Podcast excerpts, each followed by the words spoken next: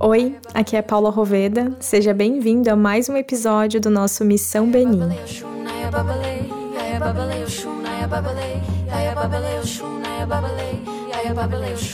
Dentro da van, pelas estradas de terra, até o hospital que seria o nosso novo alojamento, percorri o caminho refletindo sobre tudo que eu tinha vivido nos últimos dias. Estávamos nesse momento exatamente na metade da missão. A cada dia que se passava, a minha experiência era enriquecida com as histórias de pessoas que cruzavam meu caminho. Histórias que somente um país do outro lado do oceano poderia me proporcionar. E assim eu ia compreendendo mais sobre o mundo, sobre o outro e principalmente sobre mim mesmo. E quanto mais eu aprendia, mais eu percebia que sabia muito pouco sobre a vida. E mais essa vontade de aprender ia crescendo dentro de mim.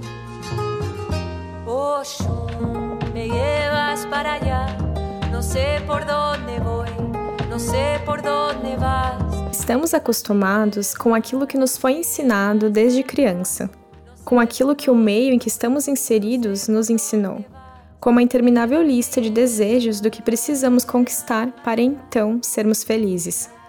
A maioria de nós não aprendeu a questionar, principalmente questionar a si mesmo questionar as próprias crenças, as próprias escolhas.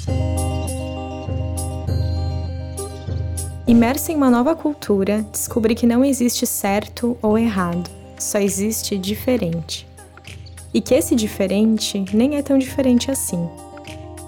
No momento em que eu tomo consciência de que, assim como eu, esse outro ser humano tem as mesmas necessidades que as minhas, podemos até ter crenças distintas, mas o que buscamos no final das contas é amar e ser amado.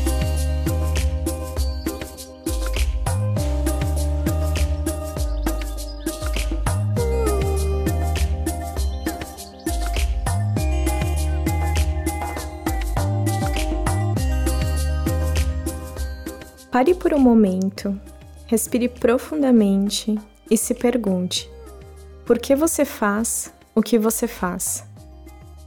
Independente da resposta, quando olhamos para a raiz das nossas escolhas, o que queremos é ser felizes.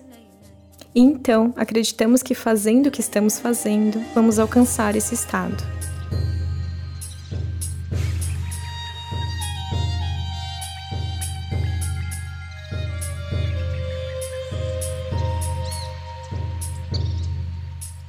E quando a gente abre o nosso coração de verdade, isso traz um nível de alegria, de plenitude, que vai para além de qualquer prazer que se possa experimentar na vida. Poder amar é o grande presente dessa existência. Uma das coisas mais especiais que tem acontecido comigo nessa viagem é olhar para pessoas que eu nunca havia visto antes e sentir a empatia e o amor incondicional nascendo em mim me fazendo perceber que existe muito mais semelhanças que diferenças entre nós. Que a nossa cor, roupas, religião, profissão, status não dizem nada sobre quem verdadeiramente somos. Vamos seguindo esse caminho de luz e de amor, sentindo a força e a grandeza do esplendor que rege a vida, que rege o mundo e faz você estar aqui. De repente, me vi valorizando muito mais as pequenas coisas e vi agradecendo profundamente pela oportunidade de estar viva. E até aquilo que pareciam problemas tão grandes diminuíram de tamanho. Ficamos tão presos aos nossos próprios problemas que esquecemos de olhar para o lado. E às vezes, só de olhar para o lado, a gente descobre que o que considerávamos problemas, na verdade, são oportunidades valiosas oportunidades de crescimento, de evolução. Vivemos uma ilusão coletiva, a ilusão da separação. Nos identificamos com a mente, com o papel que interpretamos e esquecemos a consciência que existe por trás. Quando silenciamos a agitação da mente, quando silenciamos as projeções, então podemos ouvir a nossa voz interior que nos relembra sobre aquilo que tem valor. Nas filosofias orientais, é citada essa ilusão da qual todo ser humano vive e se identifica com ela. Também é dito que ninguém se torna uma pessoa melhor tentando ser melhor e escondendo de si mesmo suas sombras, mas sim as iluminando, encontrando e reconhecendo a bondade que já existe dentro de si e permitindo que ela se sobressaia.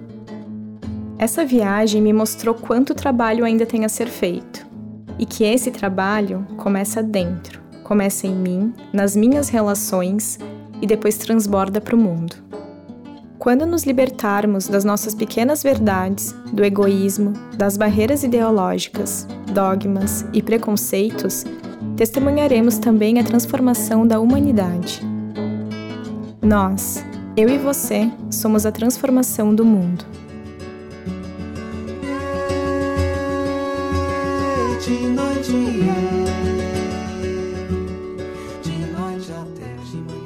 Quando chegamos no hospital em Adjarra, logo pude perceber o quão limitada era a estrutura. Na semana que se passou, eu presenciei cenas que eu jamais vou esquecer.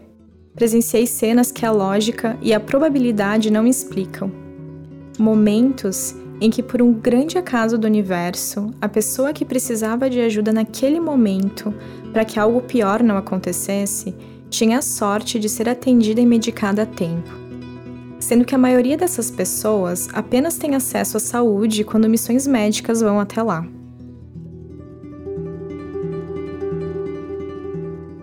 Os atendimentos aconteciam nas comunidades pelas redondezas da onde estávamos abrigados. Nesse dia foi montada uma tenda do lado de fora de uma igreja daquela comunidade. Eram milhares de pessoas para serem atendidas esperando a sua vez. Os médicos e dentistas trabalhavam no ritmo muito intenso quando começou a chover muito. Os dentistas estavam fazendo cirurgias nos bancos que estavam posicionados embaixo da tenda. A lama, devido à forte chuva, começou a descer entre seus pés. Teve um momento em que eu olhei para aquela cena e parecia uma cena de guerra, onde todos davam o seu melhor e trabalhavam intensamente, mesmo com os recursos escassos. A sensação que eu tinha era que o mundo havia esquecido daquele lugar, que todos estavam seguindo com suas vidas e que a maioria das pessoas nem imaginava que aquilo realmente existe.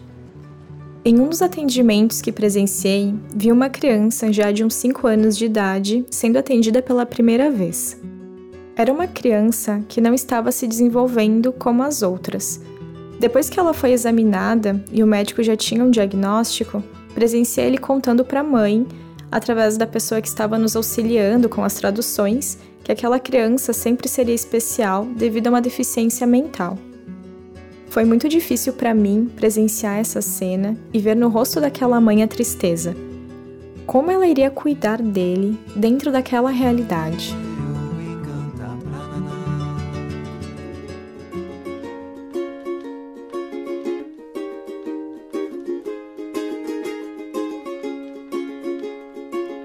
Esse tinha sido um daqueles dias difíceis. E mais uma vez, a música mostrou seu poder.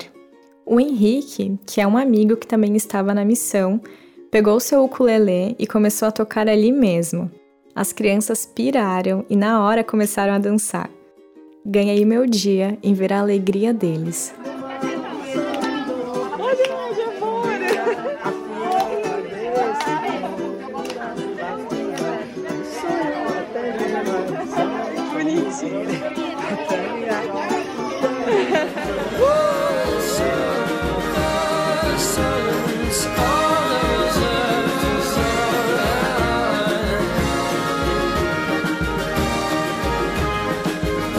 Até o nosso próximo episódio. Me acompanhe também no paula.roveda.